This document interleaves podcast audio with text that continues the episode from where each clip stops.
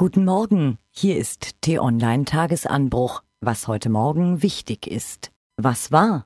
Der Tag danach war fast noch spektakulärer als der Tag der Entscheidungen zuvor. Die Einigung von CDU, CSU und SPD auf einen Koalitionsvertrag und die Verteilung der Ministerposten hatten am Mittwoch viel Staub aufgewirbelt. Aber die Risse im Fundament sah man erst einen Tag später, als der Staub sich legte. Das Fundament der SPD wird so stark erschüttert wie seit dem Streit um die Hartz-IV-Gesetze unter Kanzler Schröder nicht mehr. Gründe dafür gibt es sicher viele, aber ein Grund sind auch die Leute an der Spitze der Partei. Die Schwäche der wechselnden Parteichefs ist das Symptom dieser Krise.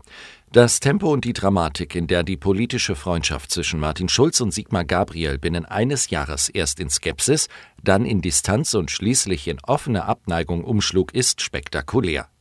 Sigmar Gabriel hat eine sehr gute Arbeit als Außenminister geleistet, aber ich habe mich entschieden, in die Bundesregierung einzutreten, und zwar als Außenminister, sprach Schulz. Ein Satz, in dem man das Eis klirren hört. Gabriel reagierte so, wie Gabriel eben reagiert, hart und direkt. Wie kalt dieses Eis ist, wird die SPD-Führung wohl schon bald erfahren.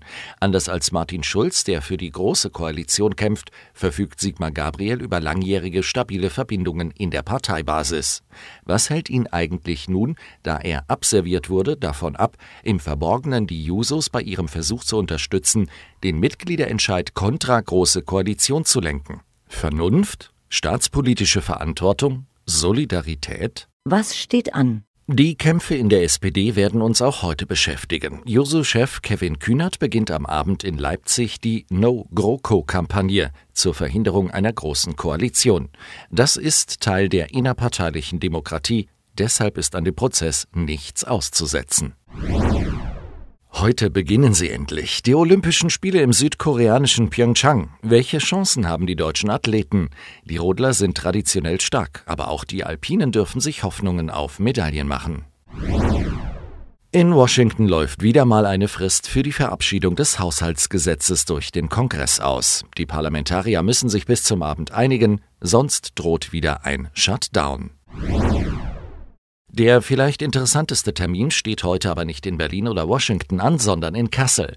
Dort beschäftigen sich Wissenschaftler mit der Frage, wie die alten Ägypter die gigantische Cheops-Pyramide errichten konnten. Dafür haben sie die Verschlussmechanik des antiken Weltwunders mit tonnenschweren Granitblöcken im Maßstab 1 zu 1 nachgebaut. Heute demonstrieren sie die Technik der Öffentlichkeit. Ein Sprecher kündigt überraschende Erkenntnisse an. Tragisch, aber archäologisch ebenfalls interessant ist die Geschichte des im Jahre 1629 vor Australien gesunkenen niederländischen Segelschiffs Batavia. Einige Besatzungsmitglieder konnten sich auf eine Insel retten. Knochenfunde in einem neu entdeckten Grab auf Beacon Island helfen australischen Forscher nun, fast 400 Jahre später, den Ablauf eines Massakers zu rekonstruieren und einige Opfer zu identifizieren. Was lesen? Wenn von Flüchtlingen die Rede ist, die über das Meer nach Europa gelangen, denkt man zuerst an Libyen und Italien, vielleicht auch an die ebenfalls gefährliche Route von der Türkei nach Griechenland. Spanien kommt erstaunlicherweise wenig vor, obwohl es aus Afrika über die Straße von Gibraltar vergleichsweise nah ist und manche Flüchtlinge den Seeweg gar nicht erst antreten, indem sie versuchen, in die spanischen Außenposten an der marokkanischen Küste zu gelangen. Einen Artikel dazu finden Sie auf nzz.ch. Jedermann macht mit künstlicher Intelligenz jetzt Pornos, heißt die Schlagzeile im US-Magazin Motherboard.